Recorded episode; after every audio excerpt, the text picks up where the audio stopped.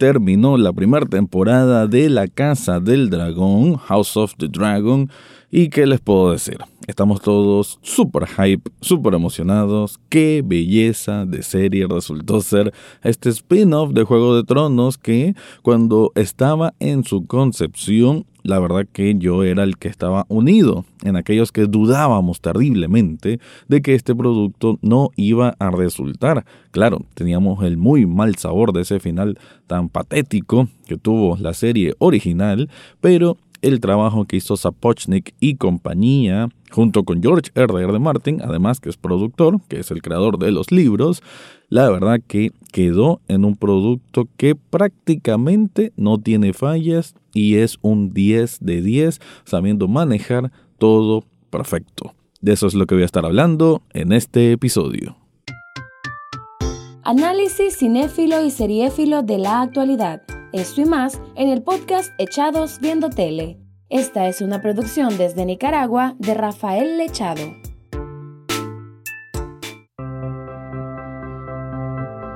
Bienvenido o bienvenida a un nuevo episodio de Echados Viendo Tele, el espacio para escuchar críticas, comentarios, opinión del mundo de las series y algunas veces de películas.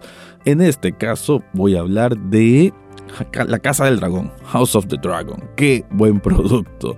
La verdad que estoy hablando esto apenas unos días luego de su estreno que paralizó el mundo, rompió récords a como era de esperarse. De hecho tiene, creo que si no me equivoco, son los mismos o más números que el final de temporada eh, del final de Juego de Tronos como tal. Y lo merece, porque tuvo un cierre de temporada espectacular, con dragones a final de cuentas y con un momento, bueno, que te cala en el corazón y que sabes que se viene ya lo bueno. O, no, no, que, no es que no estuviese bueno lo de antes, pero sí que se viene la parte más eufórica de esta batalla que se viene anticipando durante todos estos ocho episodios de su primera temporada. Obviamente este es un review sin spoilers, así que voy a hablar más que nada generalidades y tal vez bordeando un poco los giros de trama que pueden haber. Quizás al final sí voy a dejar una advertencia para hablar específicamente de lo bueno que fue el cierre de temporada, pero ahorita puedes escuchar tranquilo que es un review general. Pasan muchos años en, estas, en estos ocho episodios de primera temporada, hay que decir. Entre un capítulo y otro a veces pasaban uno, dos, tres, siete años, así que hay varios saltos de tiempo, pero me parece que los manejan súper bien. Si algo puedo destacar de La Casa del Dragón es que tiene un manejo especialista del ritmo. Salvedad algunas que otras cosas que a veces quedaban un poquito confusas o las hacían un poquito rápidas, como que sin mayor consecuencia, pero son detalles, en realidad son detalles que cuando ves el cuadro completo no, no te va a afectar ni vas a sentir que, uy, es un agujero de guion, porque no lo es, es simplemente cosas que suceden en algún momento, pero que no tienen mayor repercusión porque sinceramente no, mueven, no van a mover la trama hacia ningún lado, simplemente por la propia curiosidad tal vez de los muy acérdimos fanáticos. Aún así, como dije, son salvedades. En realidad el ritmo está perfectamente elaborado, pero sobre todo, sobre todo, esta serie está fortaleciendo, me parece, toda la, la saga Juego de Tronos con las mejores actuaciones hasta la fecha. Aquí estamos hablando de que tanto Olivia Cook, eh, Emma Darcy, que es toda una revelación, la verdad, Paddy Considine, Matt Smith, eh, y bueno, otros, otros actores que ahorita se me escapan los nombres, la verdad que es un elenco perfecto. Nunca había visto un elenco, bueno, la verdad que no es un elenco barato, son actores ya reconocidos, ya de gran trayectoria en Inglaterra, y hacen un trabajo pues fantástico, se nota pues que se involucraron de lleno y, y eso es lo que manifiesta esta historia que, a, qué nos lleva, ¿no? A que el rey Viserys asume pues como rey, eh, digamos que de una manera casi fortuita, porque su prima Rhaenys es quien quizás debía haber heredado el trono, pero bueno, con eso de que las mujeres casi nunca han estado en el trono o nunca en ese tiempo, pues se le dio a él. Él solo tiene una hija joven, adolescente, creo que tiene 14, 15 años, Rhaenyra, al inicio de la serie y digamos que eso va a generar un ambiente de tensión dentro del consejo, ¿no? Del, donde está el maestre, donde está la mano. Ustedes recuerdan, ¿no? Esa mesa, ese consejo del, del rey o de la reina. Y, y sí, pues el, el hecho que solo sea una hija y que cómo va a reaccionar el público, la gente, de que una mujer sea heredera y que el reino tenga un hijo, pues bueno, eso va a ir comenzando esta historia de intriga, conspiración, de, de buscar esos caminos, esos atajos hacia el poder, de cómo engañar al otro, de cómo fingir que sos amigo de alguien, todos ese ajedrez que es tan delicioso como lo van desmenuzando en Juego de Tronos, como lo recordamos, siento que aquí lo, hasta cierto punto lo perfeccionan, porque esta serie, hay que decir, tiene un espíritu distinto a Juego de Tronos. En Juego de Tronos teníamos, bueno, una variedad muy, muy grande de personajes situados en lugares bastante espaciados entre sí, por lo menos en las primeras temporadas, ¿no? No era lo mismo ver que estaban haciendo los Lannister en King's Landing que estar viendo que hacían los Stark en Winterfell, que es lo que estaba haciendo Daenerys con los Dothraki. Estamos hablando de espacios muy diferentes, escenarios también muy distintos y, bueno, personajes que cada uno estaba resolviendo distintos conflictos. Aquí, en Casa del Dragón, todo prácticamente se sitúa con dos familias. Y esas familias, bueno, son Targaryen, que ya les mencioné, Viserys Targaryen, con su hija Rhaenyra Targaryen, y también lo que van a ser los Hightower, ¿no? Otto Hightower como la mano del rey y Alicent Hightower como la hija y que va a tener un papel más importante debido a un, bueno, a un cargo más alto. La verdad que como dije, esto es sin spoilers, así que solo estoy planteando lo que es el escenario general de, del inicio de temporada. Pero sí, lo que tengo que decir es de que, ah, como lo mencioné, es una serie donde pasan muchos años y sí pasan pues varias cosas. Solo que es curioso la manera en cómo van pasando todas estas cosas, porque no es una serie en que vas a esperar una gran batalla, no hay ninguna prácticamente, salvo una, pero no es una serie que va a tener momentos de acción. De hecho, si son ocho episodios y digamos de una hora promedio cada uno, de esas ocho horas creo que no llegamos ni a 20 minutos de acción como tal, ¿no? Para que se den una idea. Pero aún así, la intención, el drama, el melodrama incluso, por aquí un melodrama que sí está bien desarrollado, sí está bien cocinado y sí luce con la historia que se quiere contar, es simplemente hiper emocionante, al punto que estás al filo del asiento en todo momento con simples diálogos, bueno, no simples, no, me refiero que con diálogos también elaborados, también personificados por sus actores y por sus actrices, que la emoción que podías sentir con Juego de Tronos, aquí la tenés, pero siento yo que maximizada hasta cierto punto por un gran guion, un gran argumento, un gran parlamento de los actores y unas ejecuciones perfectas. Pero bueno, te voy a contar más al respecto, solo que antes te quiero contar otra cosa. Si estás buscando una camiseta o algo que represente la casa del dragón, pues el mejor lugar para hacerlo es Sublishop Nicaragua. En esta tienda de sublimación ya tienen listas camisetas con el logo Targaryen o con el logo de la casa del dragón o de cualquier otra que se te ocurra. Y no solo camisetas, también tienen tazas, vasos térmicos, hoodies, objetos de colección para celulares y mucho, mucho más. Yo la verdad sí voy a buscar aunque sea un par de camisetas sobre la casa del dragón porque pues me quedé hecho un completo fanático. En las notas de este episodio te dejo el enlace para que descubras todo lo que ofrecen ahí.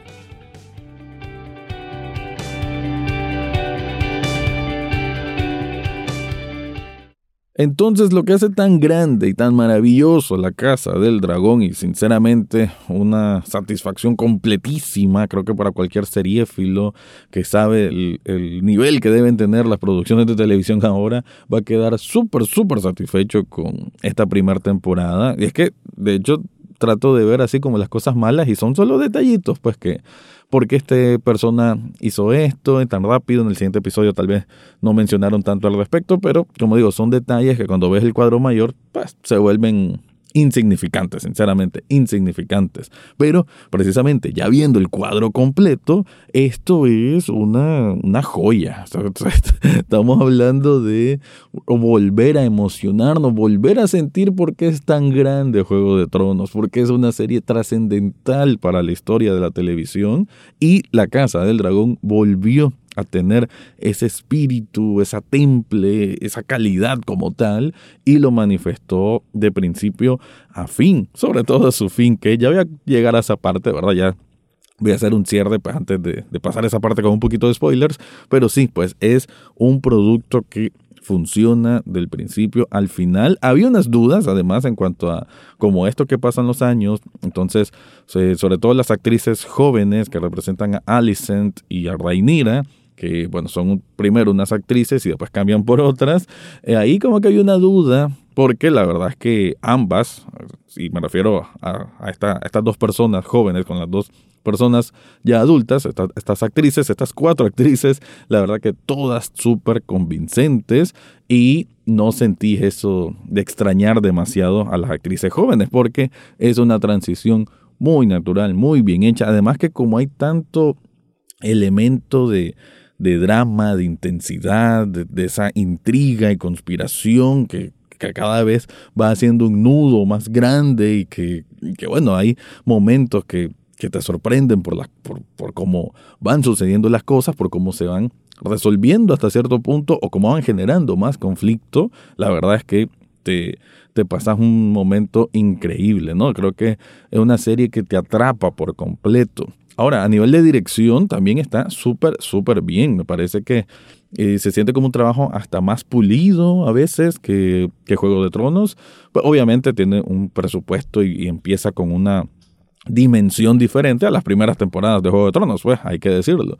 Pero también el hecho de, de saber cómo ya tener ese background, ¿no? Esa experiencia previa se nota y permite que haya esta dirección pues como muy muy bien lograda. Y a nivel de efectos especiales, porque aunque he dicho pues que prácticamente esta serie se va en esas esas maniobras políticas por el poder, digamos, esas ansias de poder, esos celos, amores no correspondidos, eh, romance y bueno, y cosas de ese tipo que ya sabemos que trae Juego de Tronos, ¿no? Digamos, esa esencia, por eso lo decía, tiene parte de esa esencia, pero maximizada a veces por buen manejo de parlamentos y gran manejo de los actores en su performance, eh, pero también decir pues que cuando tienen que salir dragones, cuando tienen que salir, eh, cuando hacen escenas de acción, que están muy buenas, o sea, nada que envidiar a los mejores tiempos de Juego de Tronos. Y hablando específicamente de los dragones, pues sí, se nota que ya estamos en 2022, que ya hay mayor manejo del CGI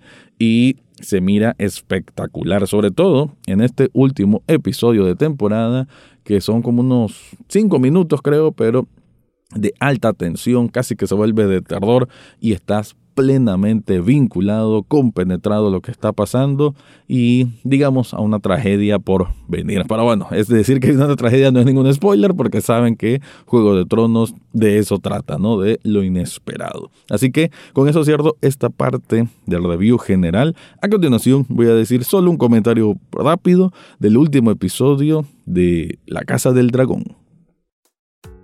Ok, pues ya ahora sí, ya los que llegaron hasta antes, bueno, aquí estamos los que ya vimos toda la temporada. Y qué maravilloso final, qué increíble esa parte de, de cómo va huyendo, ¿no? El pequeño príncipe, el hijo de Rhaenyra, el amor de sus ojos y cómo llega Aemond con su imponente dragón gigantesco, ¿no? Creo que toda esa secuencia es de estudio, una secuencia bajo la lluvia con ese elemento de terror, de suspenso, de, del temor a lo desconocido. Y me parece que es una persecución, porque viene siendo al final una persecución entre dragones, pero un momento en que no sabes exactamente qué va a pasar y te va generando como ese cosquilleo de, ah, no quiero que pase algo, ojalá no sea, ojalá solo sea un susto, pero no. Desgraciadamente ocurre lo que va a iniciar la verdadera danza de los dragones y es que Aemond con su dragón gigante mata al hijo de Rhaenyra y con eso pues inevitablemente se da la guerra. También decir, que no lo mencioné en la parte anterior, que me parece muy interesante, sobre todo en este último episodio, el manejo político de las cosas para no siempre caer a la opción de la guerra, sino que usar la diplomacia, usar la disuasión a través de armas, como son los dragones. Quien tiene más armas, pues hace que el otro bando tenga más temor de atacar. Entonces me parece paralelismos a veces con el mundo real que están muy bien logrados. No, también paralelismos igual con la época medieval europea como tal, ¿no? Del, del cual obviamente George R.R. de Martin debe basar mucho de su historia. Y me parece muy, muy correcto, pues el, análisis de los personajes, Damon, muchos enamoradísimos de Damon, pero bueno, vieron que siempre ha sido un hombre violento, irascible, sí, con momentos tiernos y lo que quieran, pero pues actúa acorde a ser un hombre impulsivo y que quiere venganza, quiere sangre, y Rhaenyra más bien muy bien situada con los conocimientos de su padre, buscando la vía pacífica hasta que ya no es posible y eso seguramente es lo que veremos en la segunda temporada que lo más probable llegue hasta 2024. Pero bueno, solo quería mencionar eso, un episodio final increíblemente perfecto. Yo no le daría ni 10, le daría 11 de 10 porque es una joya. Con eso me despido, te recuerdo que Echados Viendo Tele también es un programa de televisión en Canal 8, sábados y domingos a las 9 de la noche. Ahora sí me voy, este fue mi review de La Casa del Dragón. Eso fue todo por hoy en Echados Viendo Tele. No olvides suscribirte desde tu sitio favorito, ya sea Spotify, Apple Podcast, Google Podcast o hasta en YouTube. En las notas del podcast encontrarás el acceso a Facebook, Twitter e Instagram, además de cómo hacer una donación de un café virtual a este programa. Gracias por escuchar y serán hasta la próxima semana.